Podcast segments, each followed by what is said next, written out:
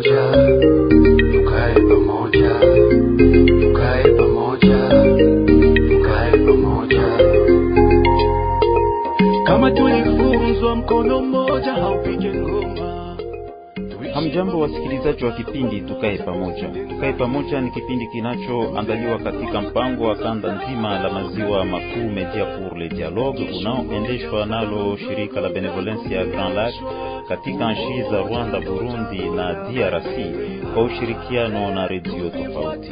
Tukae Pamoja ni nafasi unayopewa ili uweze kuzungumzia matatizo yanayotishia usalama na, na pia kipindi hiki kinaandaliwa kwa kuimarisha ushikamano kati ya makabila yaishiyo katika kanda la maziwa makuu. Na kwa leo kipindi Tukae Pamoja kinaandaliwa tarafani Ruchuru, jimboni Kivu ya Kaskazini, na tunajiuliza namna gani kupiganisha uchochezi kupitia mitandao ya kijamii. Hilo ndilo swali letu kuu kwa leo. Labda mumesikia kuwa jamii ya kiraia na baraza la wazee wa makabila wa jimbo ya Kivu ya Kaskazini wananungunikia hali inayodumu kati ya wanabunge wa jimbo na viongozi wa kijeshi ambao wanavitumia sana vyombo vya habari na mitandao ya kijamii. Katika kitangazo kilichosahiniwa kwa pamoja na kilichotolewa Alhamis Agosti 19, mashirika hayo mawili yanaomba pande zote kusimamisha kauli kali zinazotolewa na wamoja na wengine ili hali ya dharura iliyotangazwa majimboni Kivu ya Kaskazini na Ituri ipate bahati ya kufaulu. Hii ni muhimu sio tu katika hali ya dharura, lakini pia kwa kulinda ushikamano kati ya makabila kwa ujumla. Inaonekana kuwa mitandao ya kijamii inatumiwa sana kwa kuvuruga ushikamano kati ya watu wa makabila tofauti na hata mataifa tofauti. Kwa mfano, mwanzoni mwa mwezi wa Agosti, video ambamo vijana waliovalia sare za jeshi na wengine wakivalia mavazi ya kiraia wakijitaja kuwa Wanyabwisha waliotoka Masisi na waishio jimboni Ituri zilizunguka mitandaoni zikitapa sifa za wapiganaji wa ADF. Vijana hao waliokuwa wakizungumza kwa lugha kama vile za kiutu na Kiswahili waliwataja wapiganaji wa ADF kuwa wakombozi wao waliowaokoa toka mikononi mwa wapiganaji wa Majimaji waliokuwa wakiwaua. Vijana hao waliojitaja kuwa Wanyabwisha waishio jimboni Ituri walielezea kuwa wamejiunga na wa ADF kwa kuwahami watu wa kabila lao. Katika waraka wenye kichwa cha maneno hapa na nukuu, Denonciation de la jeunesse Hutu du Nord Kivu, na uliotangazwa Agosti 7, uratibu wa vijana wa kabila la Wahutu jimboni Kivu ya Kaskazini unaelezea hali hiyo kama vile hapa na nukuu, uchochezi kupitia video zilizoandaliwa na wapinzani wa ndugu zetu Banyabwisha waishio jimboni Ituri kuhusu kile kinachotajwa kuwa kujiunga kwao na maadef. Mwisho wa kunukuu. Kwake Rurinda Ngabo Innocent aliyeandaa barua hiyo na aliyejitaja kuwa mratibu wa vijana wa Hutu jimboni Kivu ya Kaskazini, video zinazotapanywa mitandaoni ni uchokozi wa wapinzani wa kabila la Wahutu waishio pa Ituri na wanaotafuta udongo kwa ajili ya kilimo kama vile wakongomani wengine wanajielekeza huko. Kwake yeye, watu wanaotajwa kuwa Wanyabwisha wanaotumiwa katika video hizo yawezekana ni matekwa ambao wanalazimishwa kutoa kauli hizo kulingana na matakwa ya wauaji wenye silaha wanaowashikilia, na wanafanya hivyo bila utashi wao. Na kwa bahati mbaya, kauli hizo ambazo zinatolewa kwa kulazimishwa na zenye kuelezea kujiunga na wa ADF zinazaniwa kuwa ni za kabila nzima la Wanyabwisha. Rurinda Ngabo Innocent anaeleza kuwa raia wa Kongomani wanapashwa fahamu kuwa wanamemba wa makabila ya ishio katika sehemu ya kaskazini mwa jimbo ya Kivu ya Kaskazini na Ituri wanashikwa na wa ADF, baadhi kama vile matekwa na wengine kama vile washirika wao. Katika kipindi hiki tunauliza, kwa nini watu wanatumia sana njia ya mitandao ya kijamii kwa kushutumu ama kwa kushtaki wengine? Kuzunguka huko kwa ujumbe zisizo nzuri na ambazo hazikuchunguzwa katika mitandao ya kijamii kuna hatari gani? Kuzunguka kwa video ambamo vijana waliojitaja kuwa Wanyabwisha na kuwa wamejiunga na ADF zina hatari gani kwa watu wa kabila la Wahutu waishio mahali pengine? Namna gani kutoa habari nzuri kunaweza zuia kusambaa kwa habari za chuki katika mitandao ya kijamii? Katika kipindi hiki tunajaribu kutoa majibu kwa maswali haya yote na mengine, na kwa hiyo kipindi hiki tukae pamoja kinawapokea Kaembe Dido, mwanahabari wa kikundi Congo Check, ambayo ni chombo cha habari cha mitandaoni kinachopiganisha habari za uongo na za chuki mitandaoni, na anaishi hapo Goma. Eritier Gashegu ni msimamizi wa vuguvugu la kiraia liitwalo Vision pour la Victoire du Peuple VVIP, naye anaishi tarafani Ruchuru. Pakias Segiove ni msimamizi wa kabila la Wahutu tarafani Ruchuru, naye Augustin Paluku Kinduguira, mdadisi wa kujitegemea, aishie pia tarafani Uchuru. Ninayewaandalia kipindi hiki mimi ni Faustin Tawite. Munaweza tufikishia maoni yenu mkitutumia ujumbe mfupi wa maneno ama SMS kwenye mojawapo namba zifuatazo 09 77 77 21 91 ama 081 25 62 566 ama tena 085 33 11 347. Tunarudilia namba 09 77 77 21 91 ama 081 25 62 566 ama tena 085 33 11 347. Karibu mara tena kwa kipindi chenu. Salama. Bwanangu siku mbili arudie kunyumba, kisha sasa hivi kutelefone kama mi napenda bwanangu arudie mzima, nilipe 2000 dolari. Ah, Hapana, hapana, ndatosha pizi franga ze wananilazimisha. Huyu mama anajaribiwa kweli. Lakini karibuni hapa hii mambo ya kidnapping haitakuwaka tena mswali za kuzungumza. Unafahamu kama viongozi wa mahali pamoja na polisi biko na msaada ya kutafutisha na kufuatilia wale watenda maovu.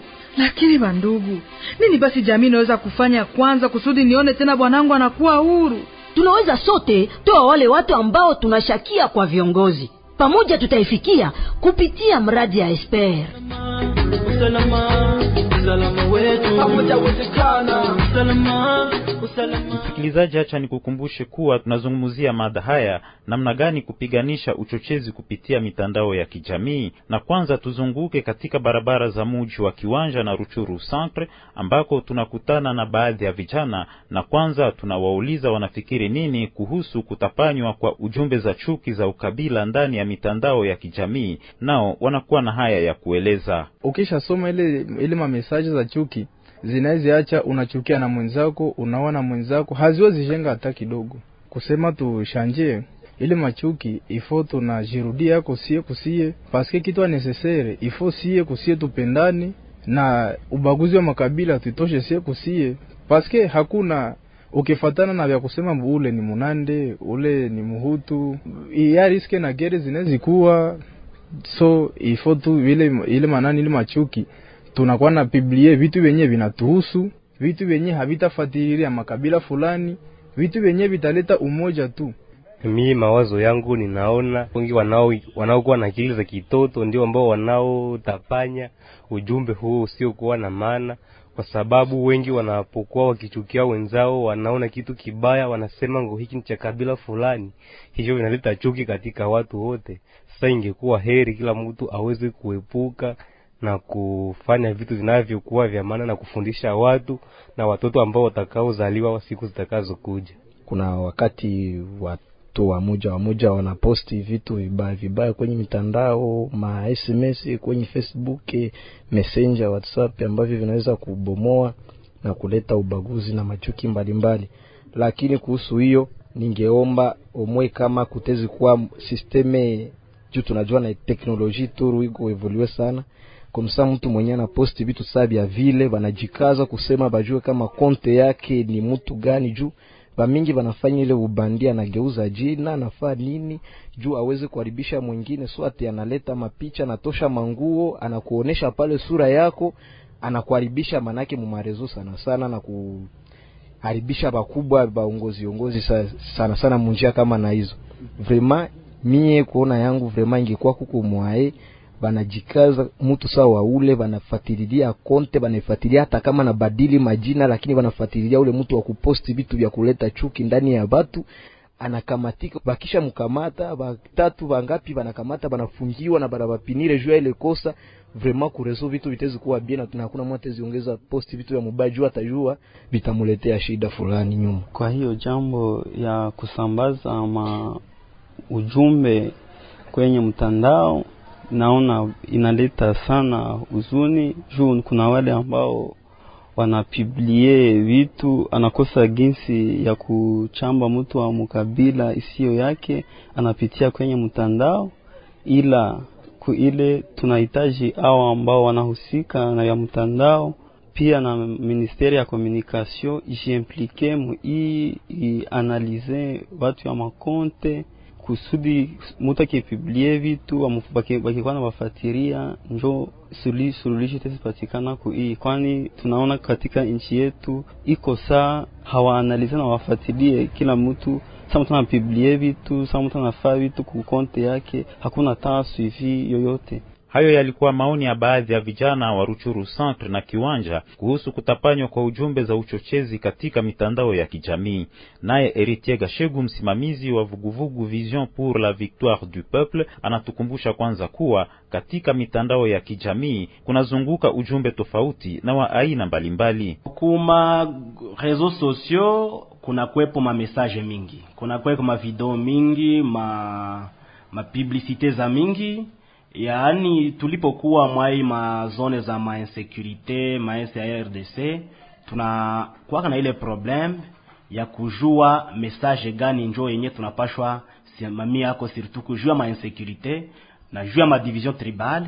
Kila mtu unaonaka na kokota na biblia na partager message yenye namfurahisha wala yenye nafurahisha matante za ukabila, et donc inakuwa ya mingi kwani uliposoma ma message ma publicite wala ma, ma video ambazo zinafundisha ya makanisa wala ya kusonga mbele mu maedukation wala mafunzo ya mzuri zaminga zikwake partage, ila tunakuwa na regret ke kuona sana sana ma message ambazo zinakuwa partage ni zile ambazo zinaleta chuki, ukabila wala zile zinadivize batu mahali kwenye banaikala musekurite wala mamesage situ za maparti politike ambazo zinaleta ile chuki za ukabila musosiete.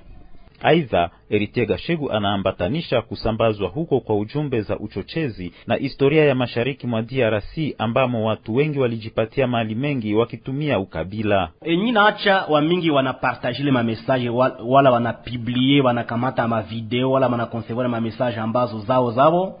Ni sana sana jua historia ambayo si wa, wa, watoto wa Nord Kivu ba Ituri wala ba SRDC yenye tunavivre.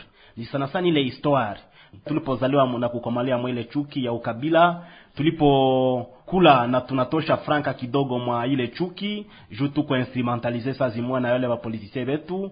Alipoleta kale ka message inaleta aseke kila mtu anaipartage et surtout inakwaka soutenir na wale watu ambao banasutenile ukabila wenye anasema kama kupenda ukabila yake ni kupiblia wala ni kukreye uchuki uh, ile kupiblia ile mavideo za kuleta madivision. Hiyo ingine ya pili ni kona seke kuma reseaux sociaux hakuna etike, hakuna deontologie. Bengine ambao wenyewe wanasema kwa television, wenyewe wengine wanasema kwa radio, bali ni watu wenyewe wanaheshimu taratibu fulani, lakini kwa reseaux sociaux kila mtu anaikala musalo yake, anaikala mukitanda yake, madeception zake wala munjama ya kwake, anapiblie e, mavideo wala vitu ambao mamessage ambavyo zitaleta uchuki kati ya ukabila et donc ila ambayo marezo sosio ziletaka ya kuacha kila mtu anakuwa na accès facile.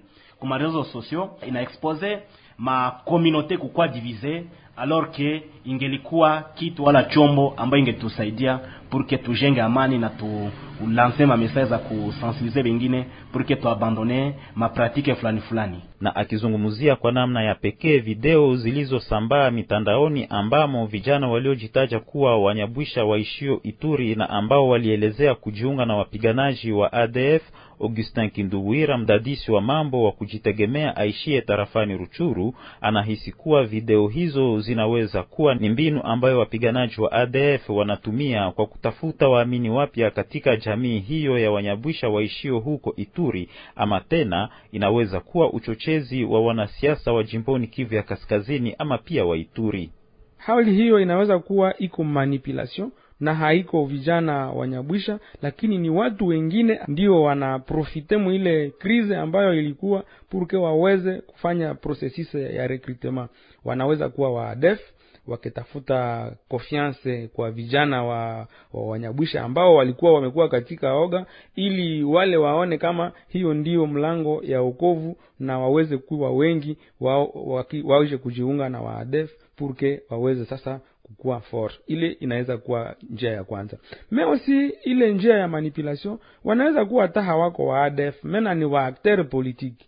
Wanaprofite wakati kunakuwa trouble, na ndipo wanatafuta njia ya kujionesha kama wanaweza kuokoa watu. Wanaweza kumanipule hiyo vijana swat kunivo ya huko Ituri ama hata kunivo ya nje ya Ituri kama huko mnoru Kivu, kwa sababu ukiangalia vizuri hiyo hali imetokea siku kidogo kisha mauaji ambayo ilitokana ilitokea Goma, Buhene na, na, na Maruchuru. Alo, utakuta kama vitu vinaenda pamoja. Wale wa akteur politike ikiwa ni wao wanajua kama mambo yakiharibika kunivo ya Ituri seke, kutakuwa tandase huko kunivo ya Nord Kivu ya kulipiza kisasi ama ya kutafuta namna ya kujiokoa, na hiyo inaweza kuacha hali inabomoka, na inapobomoka wanaprofite mwa ile occasion kwa kujipozisione kama ba, ba, ba, ba, ama kama ba defenseur ba tel ou tel autre communauté yenye wanakuta kama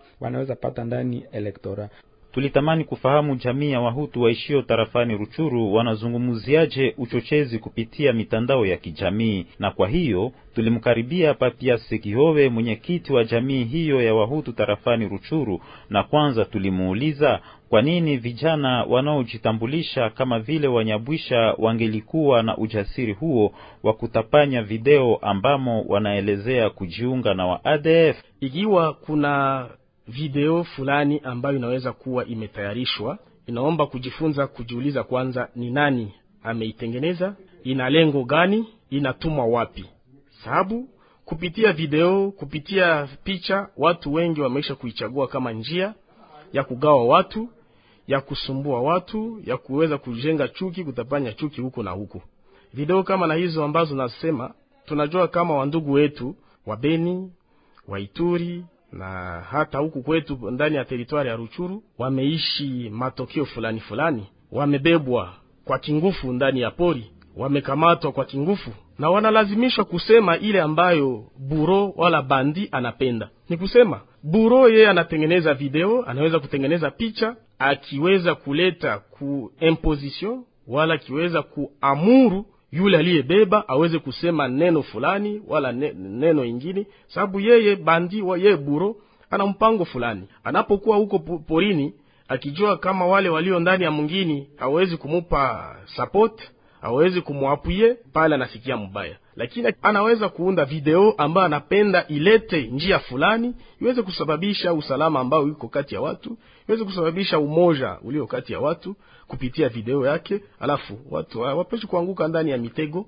Sisi tuwe makini, tuangalie ni nani alitengeneza, kwa shabaha gani na sababu gani. Ingine yote tuikamate kama upuuzi. Na kwa mtizamo wako, labda shabaha ya wale walioandaa video hiyo ni inaweza kuwa gani? Video hizo shabaha yao ni kugawanya watu, watu wasiwe ndani ya umoja, watu wasiwe moja tena, na hivi watakapounda video kama na hizo, itakuwa kisingizio ya kuweza kuita wale ambo ama wale wengine walio na roho ya mwepesi isiyo roho ya concentration iweze kujiunga ndani ya logiki ya wale waliokuitengeneza, na hivi ilete mgawanyiko, iweze kuleta chuki, iweze kusababisha tena usalama. Ndiyo inaweza kuwa tu kuna video ambazo zinaweza kuwa na mafundisho wala za denunciation, lakini tujue ni nani alizifanya na ana lengo gani. Ikiwa tunamjua yule aliyezifanya tunaweza kumuuliza, tu, anaweza kukuwa person resource, anatupatia, tunamuita kwenye simu, tunamwalika, tunaweza kuzungumza na yeye. Lakini video ambazo hatujue zilitengenezwa wapi, hatujue nani alitengeneza mu context fulani, wanazipitia kutudanganya, kutudistraire, ile inaomba tuzikamate kama upuuzi. Kitoa maoni yake kwa hizo video, bwana uh, Rurindangabo Rugero Inosa ambaye alisema kama yeye ni msimamizi wa vijana wa kabila la Wahutu katika jimbo ya Kivu ya Kaskazini. Ilikuwa katika barua yake ya tarehe saba ya mwezi huu wa mnane. E, alielezea kuwa video hizo ni manipulation, yaani ni watu walikamatwa na wakawekwa kama vile wanawekewa maneno kinywani ili waweze kuyasema. Je, una mtizamo kama huu? Uh, ndiyo yale maneno yaliyotamkwa na bwana Inosa Rurindangabo akiwa msimamizi wa vijana wa jamaa Hutu kwenye province ya Nord Kivu na yaunga mkono vile alivyosema. Ni hivyo tulienda ndani ya kikao tukafanya utafiti na analizi. ni kusema aliweza kusema yale iliyo matunda ya kikao ili, aliweza kusema matunda ya mafikiri ambayo tulitia fashisi moja, tukajiona kama hiyo siyo mambo ambayo inaweza kusemeka isipokuwa chachu ya yule aliyekamateka nyara wale watu na kuweza kuwapeleka kwenye lengo lake binafsi kwa faida yake binafsi. Na je, eh, labda wale ambao waliandaa video hizo wanakuwa na shabaha gani? Wanakuwa na lengo gani? Lengo lao ni kugawanya watu tu, hawana lengo lingine, na kuleta na kusababisha usalama ulio kati ya watu. Wanajitafuta kujikokotea wale watu wa, wa kundi fulani, ama waliutumwa na watu wabaya lengo lao hawana lengo ingine isipokuwa kuchafua na kusababisha usalama kati ya jamaa, kati ya makabila. E, ukiwa msimamizi wa kabila la Wahutu humu tarafani Ruchuru, je, inakufikia wakati fulani, wakati unazungumza na vijana, labda kuwaonyesha madhara ya ujumbe za chuki ambazo zinatapanywa kupitia mitandao ya kijamii? Ndio, ndiyo lengo ya nukta nyingi ndani ya mikutano ambayo tunaandaa pamoja na vijana. Tunawaonya kuhusu social media, tunawaonya kuhusu mass media, ni kusema muungano wa habari zinazoandikwa na zinazotapanya. Tunawaonya pia kuhusu ujuzi wa kuweza kupana mesaji kwenye redio, ujuzi wa kuweza kupana mesaji ndani ya reseaux sociaux na shida ambayo inaweza kutokeana na isi mtu kama nakosa uchunguzi. Na hivi tunawaomba wote, tunazidi kuwaomba kama vile ni tabia ndani ya jamaa yetu kuchunguza kabla ya kusema. Hata unaposema neno achunguze mara mara na mara mbele ya kuweza kutamka kitu fulani. Alafu kwenye social media, kwenye mass media, iwe mara na mara, wasiweze kusema ikiwa watafanya uchunguzi kwenye neno alafu kwenye vyombo hivi vya kupana habari waweze kufanya angalisho mara mazidi kuliko wanaofanya wanaposimulia. Huyo alikuwa Patia Segiobe, mwenyekiti wa jamii ya Wahutu waishio tarafani Ruchuru. Tupate kwanza pumziko fupi toka kwa wasanii hawa wakiimba Nord Kivu tuungane.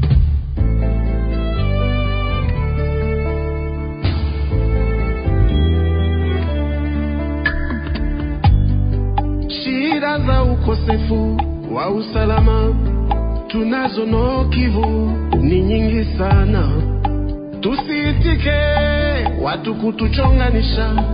Nord Kivu tupo wamoja, tupendane na tuchukuliane.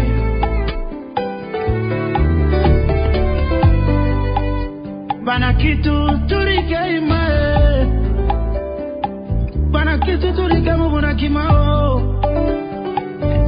kitu tutashuranio bakumu bandandi banyanga baunde batembo bautu na batusie angishurana batabimao oh. ngazi wasomba kalamo. Anyakuleo bilongo ya norkivu. Besania tutungane tatwitane. Tulambeka mozi bake mwino wito oh, lutundo lutundo yiromba muluma patanga afatanga vandakunguliro yiromba mukati afatanga vandakuiya unjikiromba minuvona maliyo vitanga tumatuvana tukonolananga wanyonyi na vishishe. Tuli vaumaye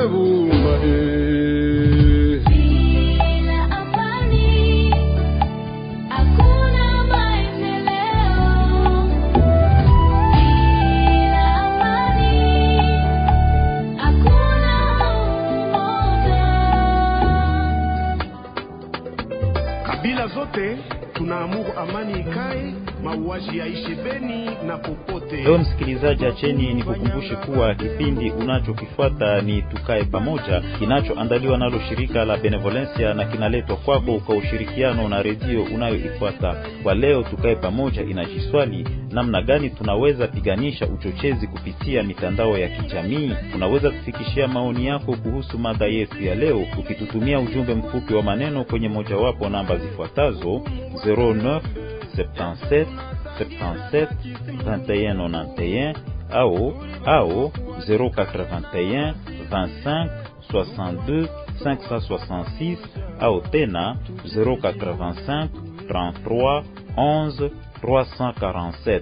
Ninarudilia namba 09 77 77 2191 au 081 25 62 566 au tena 085 33 11 347. Usambazaji wa ujumbe za uchochezi ama za chuki kupitia mitandao ya kijamii una vinyume vingi. Miongoni mwa vinyume hivyo, Augustin Kindubuira anaelezea kuwa usambazaji huo unaweza hasiri pakubwa ushirikiano kati ya watu wa makabila tofauti.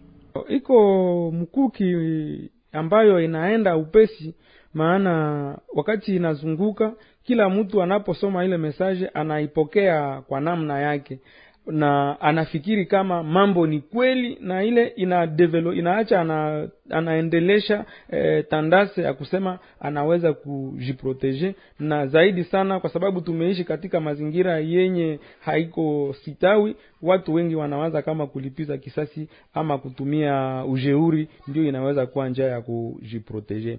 Na ndiyo kusema eh, hiyo mesaje zinazopokuwa mingi inaleta frustration kwa dekote kukote ya komunote ambayo inataki inazaniwa kuwa ndiyo inaleta hiyo ujeuri na kukote ya wale ambao wanalengwa na hiyo ujeuri. Halafu inaacha confiance. Watu hawa hawasogeleane tena wanakuwa na tandasa ya kuogopana na wakati watu wanaogopana ndio kunakuwa mlango ya wabandia kuprofite mwa ile situation. Iko moto ambayo inatambaa upesi na inaweza kuunguza mgini na kubomoa eforo zote ambazo zimefanyika kwa kujenga amani naye Kayembe Dido, mwanahabari wa kikundi Congo Check ambacho ni chombo cha habari cha mitandaoni kinachopiganisha kusambaa kwa habari za uongo na za chuki humo mitandaoni na aishie Pagoma, alielezea vinyume vyengine vyengi kama vile mauaji. Alituambia hivyo katika mahojiano haya, na kwanza tulimuuliza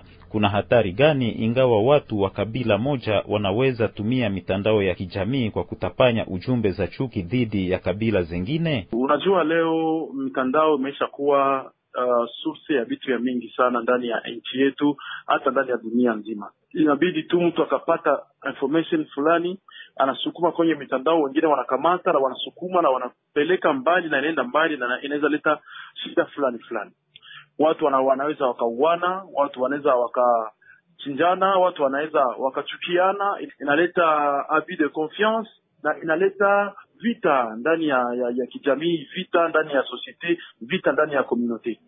Hata mfano ya wakati wa Ebola, tuliishi sisi wote periode ya Ebola hapa mnor Kivu. Hiyo maneno ya Ebola wakati ilikuja, tulijua tuliona sisi peke yetu namna gani mahabari mbaya, mahabari za chuki ziliyopita mtandaoni zilituma watu wakawawa, hata wadokta kutoka nchi kigeni, nchi mbalimbali, kwa sababu tu walipata message ya mtu fulani, mtu kadhaa, mtu kabla fulani na fulani alisukuma message kwenye mitandao, ilisukuma iliacha eti kulikuwa mauaji Butembo, tulisikia watu waliwawa, walilunguza masete na ikaleta probleme kubwa sana ndani ya nchi. Yani ni kusema wakati watu wanapitisha habari isiyofaa, habari mbaya, habari ya chuki kwenye mitandao, inaweza beba watu hata mpaka kifo, wakiuana, wakipigana, wakipambana. Hivi karibuni kulipitishwa mitandaoni video za vijana ambao walijitaja kuwa wanamemba wa kabila la Banyagwisha wanaoishi Ituri na walitoka kama sisi, hivyo ndivyo walijitambulisha,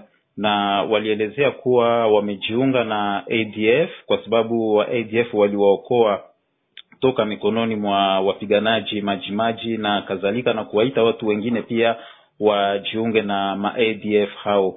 E, unafikiri kuwa e, ujumbe kama hizo zikipitishwa kwenye mitandao zinaweza kuwa na hatari gani, hususan kwa wanamemba wa kabila la Wahutu? na kamata hiyo mfano tunajua sisi wote dernierement vilivyopitikana waliwaua sana wale wa wa, wa, wa, wa, wa ndugu wetu wa jamii wa utu kule ng'ambo ya Ituri, wakati ile video ilipita, wakawaua, population kanja jiatake contre yabo, ikakuwa wenyewe wanaita mkifaransa salon, wasione mtu, wanamfata, wanamfanya vibaya.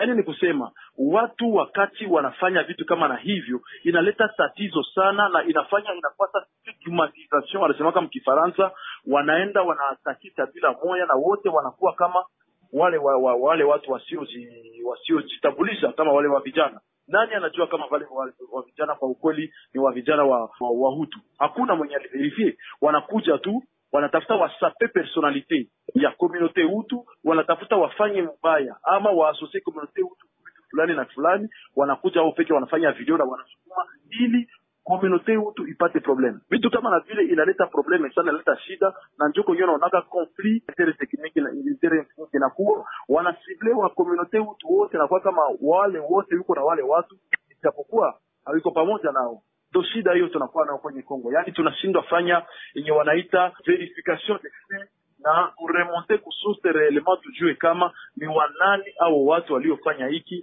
na kama wale watu reellement ni wautu. Kwa mtizamo wako, kwa shurti gani tunaweza aminiana labda na ujumbe zenye zinatapanywa kupitia mitandao ya kijamii? Haiko kila mtu anayeandika kwenye reseau sosio ndio kila mtu mwenyewe iko na credibility. Unapasha jua kama message yenyewe inatoka mtandaoni inatokea wapi, unajua kama source ni wapi. Kuna hizo message wanaandikaka, unaona mtu anasukuma message kwenye kwenye mtandao, anasukuma message kwenye group, anaandika alert alert alert, na kumwisho hasaini, achie jina yake, hiyo ujue kwamba ni tract ni kitu kya bongo ama ni kitu kinaweza leta shida ndani ya jamii ili ifanye mabaya. Kuna watu wengine wanaikalaka tu wanatafuta afanye mabaya, anaandika kitu na nakisukuma na kinaenda. najua leo uongo ndio uh, mitandao ya kijamii kushindia ukweli, yaani ni kujua kama source ya information yako inatokea wapi, nani alipiblie, nani aliitia. Tunajua kuko sisi, sisi wote tunajua namna gani kuko masource vrai, masource sur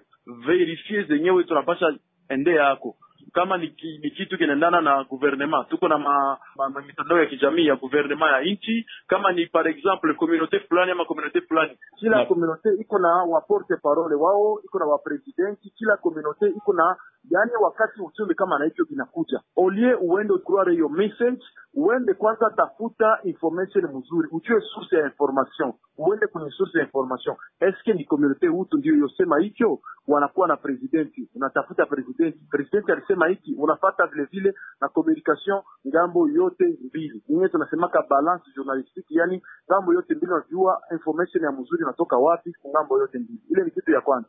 Kitu ya pili ni kujua wanani wanakuwa wenye kutafuta mizozo kwenye marezo sosio. Yaani unajua leo kunakuwa watu wengi wanaishi tu kazi yao ni kujifanyia pesa kupitia kusema mubaya vibaya kwenye reseaux sociaux. Reaction gani yenye watu wote wenyewe wanatumikisha mitandao ya kijamii wanaweza kuwa nayo? Reaction ya kwanza kabisa wakati wanaona publication fulani, wala reaction ya kwanza ni kujiuliza, je, est-ce la source est fiable? Est-ce hiyo information ni ya kweli? Nani alituma hiyo information? na wakati una, una, una, una swali ile question mbili unapata response, unaenda unasogea hata mbali na utafiti. Kama inaendana na makomunote, kwa mfano unatafuta ku makomunote, unauliza, kwa sababu hizo makomunote zinaishi na sisi, ziko ndani yetu, ziko kati yetu. Kila mara kuna maredio, kuna matv na kuna wapasha habari. Unaenda vile na kuwapasha habari, je, umeshajua kitu kama na hiki kilipitikana, watu fulani walisema, kwako wewe binafsi ni nini? Unatafuta sema nini? Wale watu eski ni, wa, wa, ni wanamemba wa hiyo community, eski walisema kweli ama tukamate namna gani hiyo information? Yaani haiko kila information inaenda kwenye mtandaoni ndio ya kweli. Watu wengi leo wanatumikisha mtandao ili kupitisha ma information za uongo na kuexploite ma community. Je, kuko mbinu fulani? Je, kuko maastuce fulani zenye zinaweza kupelekea wenyewe wanatumia mitandao ya kijamii kutofautisha habari za kweli na habari za uongo ambazo zimetapanywa kupitia mitandao hiyo? Nilisema hapa karibuni, wakati nilikuwa nikieleza kwa, swali la pili, nilisema kuna message yenyewe inakuja ndani ya ya mitandao yetu na haina mwenyewe aliandika. Unaona message haina signature message za vile ni kuzikamata avec pincette na usi, usiamini kwa sababu huyo mtu alitamani tu afanye kitu isiyokuwa na kawaida. Kitu ya kwanza ndio hili. Kitu ya pili, message zenyewe hazipashi aminiwa, ni message yenyewe iko na ndani chuki. Yaani unasema message inakuya, hata mtu aliandika me anajiatake personnellement mtu fulani ama komunote fulani ama kitu fulani, sio message ya kukamata sana, kwa sababu huyo mtu alipenda ajidesharge, watu wamsome na wakamate hiyo alire yake akidide yake waipeleke fasi nyingine. Huyo alikuwa Kayembe Dido akiwa mwanahabari toka hapo Goma. Tupate ujumbe huu toka shirika Benevolencia.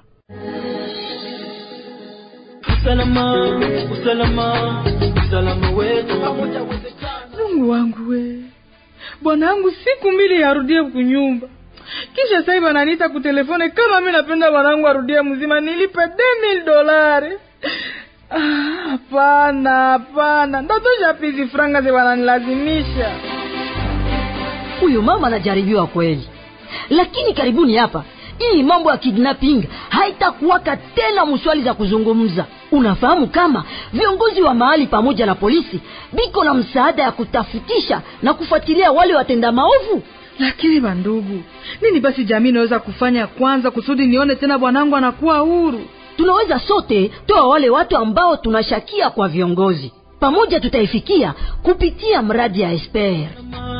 Usalama, usalama wetu. Pamoja wezekana, usalama, usalama Lakini mbali na matumizi mabaya ya mitandao ya kijamii, kuna pia nyakati fulani ambamo vyombo hivyo vinatumiwa kwa kutapanya ujumbe mzuri. Eritie Gashegu anatoa hapa mfano. kuna kwepo mi, mifano mzuri ambayo marezo sosio wala mavideo wala wengine ilikuwa partage kwa marezo sosio na viliko naleta peut-être union wala unité wala kuleta amani. Miaka ya 2019 nawaza niwahi kuona video ambayo ilikuwa napita yenye ilikamatiwa na honorable Serufuringa ya Baseka na Jile Paluku kaongea mwenye alikuwa gavana wa Nord Kivu, kwa naita population ya Ruchuru ya Masisi ya Lubero ya kadhalika purke ba ungane mkono isikuwe ile machuki ya ukabila. Kulikwepo ma message ambayo ba autorite we banakamata ku niveau national purke bajenge ma amani kati ya ukabila.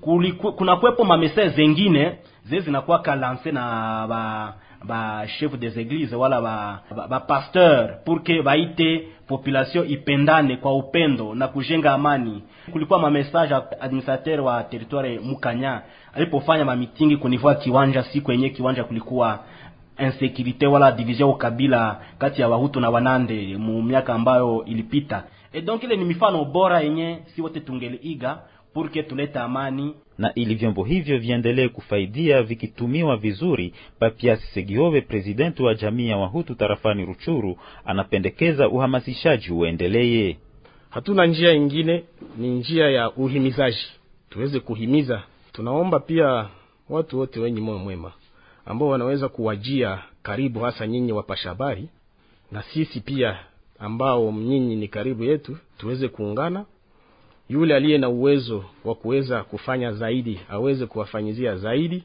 ili vyombo vyenu viwe performa, viwe na uwezo ulio wa zaidi, nasi tuweze kuwa na uwezo wa kupana habari ya sensibilisation.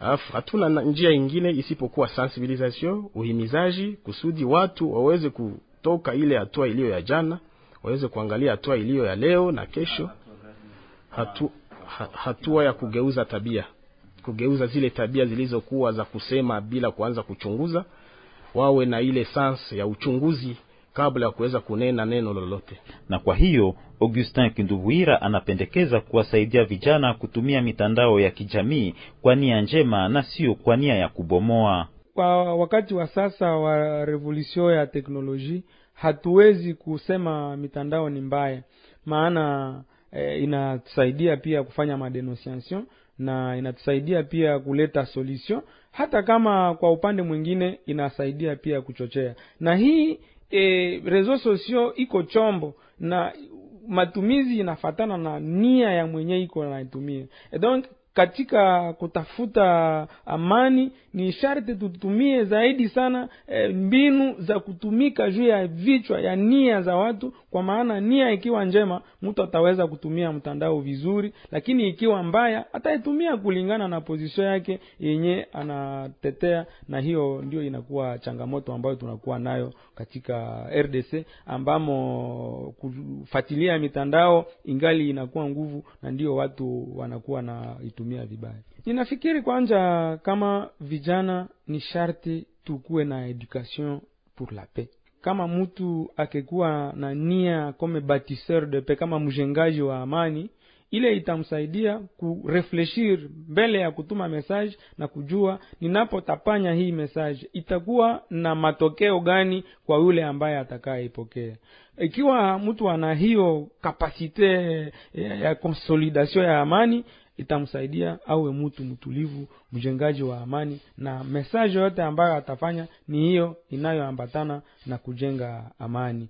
E, njia ya pili ni changamoto ambayo tunakuwa nayo ikiwa guvernema inaweza kumetre a place eh, hiyo mbinu za kupinir ama za kuidentifie eh, mamesaje kama watu wanakuta ametuma mesaje na ali mbaya na anafuatiliwa ana, ana, ana, na vyombo vya sheria inaweza kuleta oga na watu watajua kama eh, hiyo ni njia mbaya. Ninakamata mfano wa rwanda eh, jana jana nilikuwa rwanda kigali eh, unatuma mesaje na ile saha huko kontrole na iko posible kujua nani ameandika hivi na amesema nini na guvernema iko amezure kuku kukutia mikono na inakusanksione kulingana na nani. Donc iko aussi eh, shida ya vyombo vya sheria ama na vyombo vya teknolojia kuweza kukuwa wanaweza kuidentifie watu ikiwa walifanya mesaje ya, ya, ya chuki na waweze kuadhibiwa na vyombo vya sheria na nia hiyo ni ya amani na maendeleo ashauria hapa Eritier Gashegu. Ifodre tutumikishe plito ile machombo ambazo teknolojia ilitupatia purke tupartaje ma message za mzuri za kujenga amani za kuleta maende, maendeleo na tuache ile kuendelesha kurenforce ma division intertribale ma contractisation il faudrait tuke tunapartage ma message ambazo zinaambatana na kitu ambayo Mungu alitu, alitupatia ya kujenga na kuleta amani mumingine ya kwetu. Naye Kayembe Dido anapendekeza kuwa ni katika mitandao hiyo ndio watu wa nia njema wanapashwa pitisha ujumbe hizo za amani na za maendeleo na kuvunja ujumbe za uongo na ujumbe za chuki. Ya maana kupiganisha hiyo habari mbaya ni kupitia hiyo hiyo mitandao pale pale kwenye mesaji ilisemeka. Wewe binafsi kama uko na information ya mzuri, unamudekuraje, unamwambia sio mzuri, hiyo kitu unafanya sio nzuri, haiko hivyo, ndo ilisemeka, hiyo ni bongo mtupu. Mimi niko na information ilisemeka hivi na hivi na hivi. Waadministrator wa, wa group WhatsApp wako na role ya jue kabambi sana, wao wanakuwa kama wa, wa za magrupu WhatsApp. Yaani ni kusema wakati administrator anaona message, message kama na hiyo, ametra en garde huyo mtu, anamwambia hiyo message za hivi usizilete. Na kila grupu WhatsApp inakuwa na reglement interieur ya kila group, unaambia mtu message za hivi hatuzitaki, kwa sababu inaleta chuki, itaacha watu wanapigana, watu wanauana. Wakati mtu anakuja na message kama na hiyo, wewe administrator unanyamaza, maanake uko complete. Administrator anapasha amurekadre ule mtu amurudishe kwenye mustari mingi sana. Anasemaga mkifaransa un bon message calme la colere. Wakati kulikuwa kushakuwa message yenyewe ilikuwa na chuki, lakini wewe unakuja message ya amani na ya apaisement ya kuikalisha watu, kuwatuliza watu.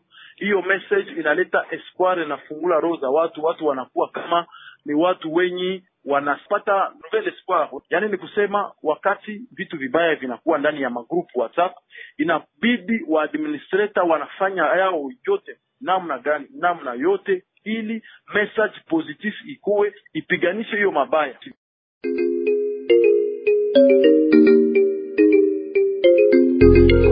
Naam, msikilizaji, ni kwa mashauri hayo ndio tunatukia nanga kipindi hiki tukae pamoja.